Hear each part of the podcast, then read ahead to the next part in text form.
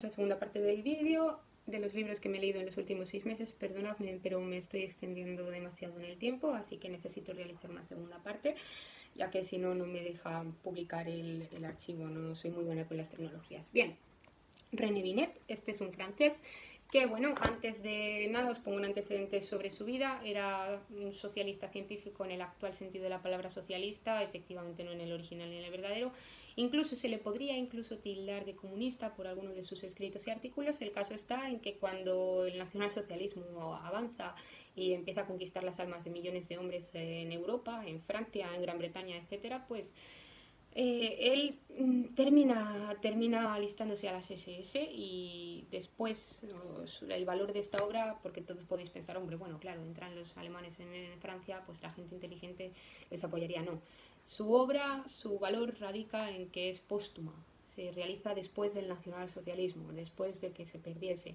Es cuando él empieza la labor de propaganda, tanto es así que después de varios intentos de silenciarle, termina muriendo en un accidente de coche provocada porque los frenos no funcionaban. Por cierto, caso que se archivó. Esta edición no la podéis encontrar ya, está también prohibida. Es curioso que en la democracia se prohíban tantos libros, pero yo la conseguí ya que está editada al revés por un fallo editorial, por lo tanto, pues aquí está. Habla de lo que es el racismo y sobre todo de la relación del socialismo con el racismo. Es decir, el socialista tiene que ser consecuentemente racista. ¿Por qué? Porque el socialismo es una doctrina orgánica, se tiene que, como, dice su propio nombre, aplicar a una sociedad, a un conjunto determinado de hombres o a una comunidad. Ese conjunto determinado de hombres es orgánico, tiene unas características eh, culturales concretas. Entonces no se puede aplicar una misma doctrina a un eh, pueblo civilizado, no se puede aplicar un socialismo en Alemania o en España de la misma manera que a los otentotes en África, no se puede. No se puede porque ambos, los dos pueblos tienen unas características muy diferentes, unas necesidades muy diferentes y una compresión del mundo bastante diferente, entonces es prácticamente imposible. Habla de que el socialismo efectivamente es racista.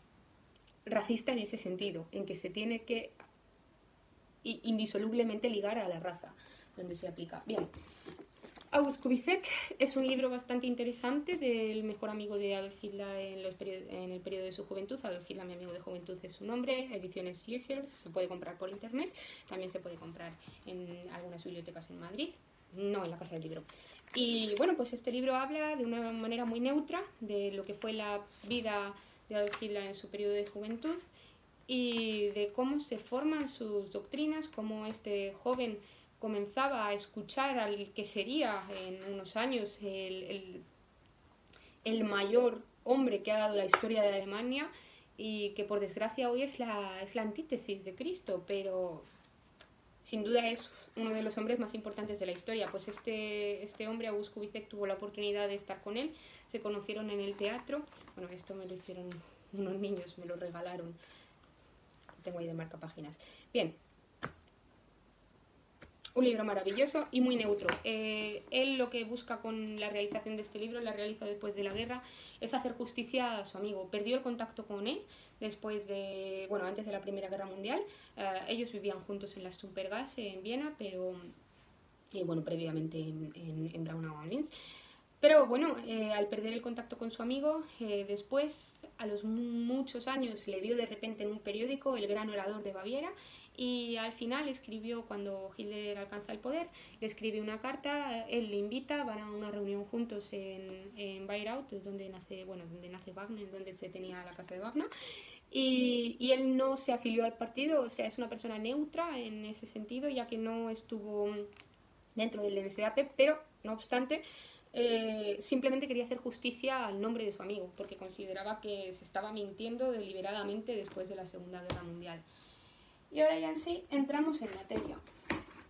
Vale, aquí tengo algún libro que no, que no, o sea, no tengo aquí alguno de los libros que me he leído, pero bueno, sí, Nietzsche, Nietzsche y Nietzsche, más Nietzsche. Eh, la Vaya Ciencia, como son libros que estos sí que los podéis conseguir muy fácilmente, no me voy a poner a explicarlos. Eh, así hablo Zaratustra, eh, es una versión muy bonita, la verdad, el encuadernado es precioso, la, la portada es una, es una maravilla, es un regalo. Bien,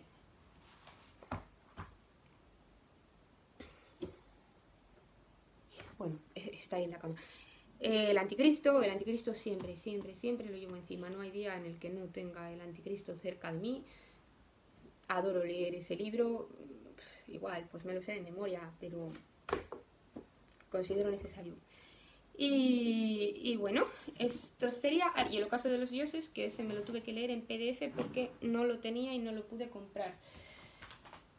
Luego, otros libros que no son políticos, pues he leído este de Ortega y Gasset, sí, 5 euros. Bueno, es que, em, como podréis entender, en libros gasto demasiado dinero, nunca es demasiado para hacer libros, pero evidentemente pues no soy rica, entonces Em, si bien esos libros no se pueden encontrar en alemán, sí, eh, los puedes encontrar en algún rastro por Europa, etcétera, los libros originales, pero las versiones modernas no, no se pueden comprar en, en, el rastro. Pero estos sí, algo así más, bueno, pues temas más legales sí que se pueden encontrar y yo pues eh, voy, a, voy a mercados, encuentro libros mm, que me interesan y los compro pues a dos euros, a tres. Este es de José Ortega Gasset y habla sobre Goya, pues es un análisis de, tanto de Goya como de sus obras, pero más bien desde el punto de vista intelectual de, bueno, pues de quién era Goya, etcétera, de la mitología, el preludio, la leyenda que había sobre Goya, etcétera. Bien, eh, tres cuentos wagnerianos de Chamberlain, Chamberlain es un autor inglés, pero sus, libros, eh, bueno, su lenguaje, su capacidad de transmitir en alemán, según la, según la hermana de, Wagner, jamás había visto cosa igual. Eh, ni siquiera de un propio alemán. Y bueno, pues habla de, de Parsifal, de la leyenda sobre Parsifal, la alegoría. Bueno, es un libro precioso, la verdad si te gusta la música clásica, te gusta además la cultura europea, pues Wagner es una maravilla, ya que sus obras no simplemente son obras, como decía Adolf Hitler, también se explica en August Kubitschek. Es un total, es un total, tanto la escenografía, eh, la colocación perfecta, armónica de todos los personajes, de las vestimentas, etcétera, lo que narran, eh, todo es lo que conforma la ópera de Wagner. No tiene sentido, el mismo sentido simplemente escucharla. Necesitas verla, necesitas entender de lo que se habla. Por ejemplo, cuando Rienzi grita al pueblo eh, ¿Cómo es esta Roma eh, destruida? Sea esta ciudad cae y piérdete Roma. Así lo quiso tu pueblo degenerado después de que se le traicionase. Es importante entender esas obras bien. Este es eh, un libro en alemán. También, bueno, este sí que lo encontré, lo compré en un mercado. Mm, salió bastante caro y estaba así como escondido porque no son legales y este no entiendo por qué no es legal porque el autor precisamente no es... Pero bueno, Shakespeare under Deutsche Geist habla de Shakespeare y el espíritu alemán es un libro bastante interesante, la verdad, eh, pero no he encontrado ninguna edición en español. Y de momento esto ya estaría. Ah, bueno, leí también en PDF, por desgracia, porque no podía traer más libros aquí leí en PDF otros, eh, pero bueno, esos los leí también hace mucho tiempo, o sea que tampoco los voy a poner y creo que además ya los he recomendado en otras ocasiones. Y luego pues mis estudios, ahora mismo estoy estudiando las instituciones de la Unión Europea, el Consejo Europeo, etcétera, las legislaciones vigentes, los tratados que se atribuyen a la Unión y las competencias compartidas con los Estados miembros, todo este tipo de cosas. Em, pero estos son estudios de, en fin, oposición, no, no es esto. Si esto me valiese, pues evidentemente lo que me leo en seis meses, yo creo que no se lo lee un universitario en dos años de carrera, pero desgraciadamente no es así. Mm, los conocimientos verdaderos a día de hoy no tienen ningún tipo de valor lo que tiene valor es lo que produce. Las carreras universitarias con mayor nota no significa que sean las más complicadas, sino que son las que más demanda tienen, por lo tanto, eh, las que más dinero van a producir después. Así es el capitalismo para todo. La filosofía, la la historia, el derecho en su esencia práctica tienen un 5 para poder estudiar esas carreras, pero bueno, tú ponte a estudiar estudios sociales o, o relaciones internacionales, que realmente pues es una carrera absurda. Tú estudias historia y luego te estudias las oposiciones, pero no. Hay que sacar, hay que producir y hay que ganar. Entonces el conocimiento real ya no tiene valor en este mundo.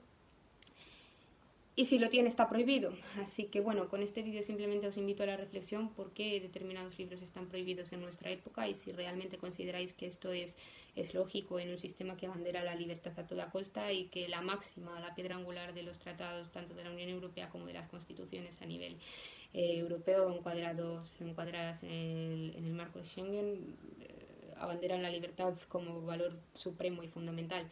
No hay libertad en cuanto que hay libros que están prohibidos, hay libertad para ser demócrata, hay libertad para, sí, dentro de la democracia, pues votar alternativa a Firdo y Solano a los verdes. Pero ya está, esa es la libertad que nos ofrecen. Un saludo a todos. Y quiero que me pongáis en los comentarios si realmente creéis que una persona puede ir a la cárcel simplemente por tener un libro en su poder.